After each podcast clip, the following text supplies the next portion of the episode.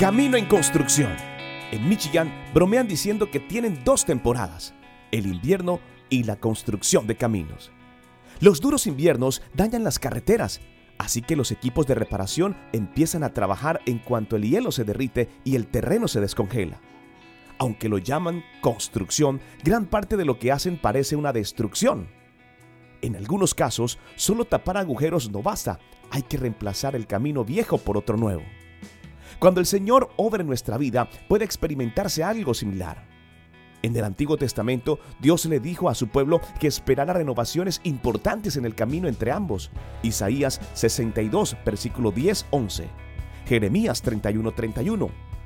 Cuando envió a su Hijo, los judíos pensaron que se destruía el camino hacia Él. Sin embargo, Jesucristo no estaba destruyendo nada, sino completándolo. Mateo 5:17. El camino antiguo, asfaltado de las leyes, se convirtió en uno nuevo pavimentado con el amor sacrificial de Cristo. Dios sigue en la obra de reemplazar los antiguos caminos del pecado y el legalismo con el sendero de amor que Jesús completó. Cuando Él quita nuestras antiguas formas de pensar y comportarnos, tal vez parezca que está destruyendo todo lo conocido.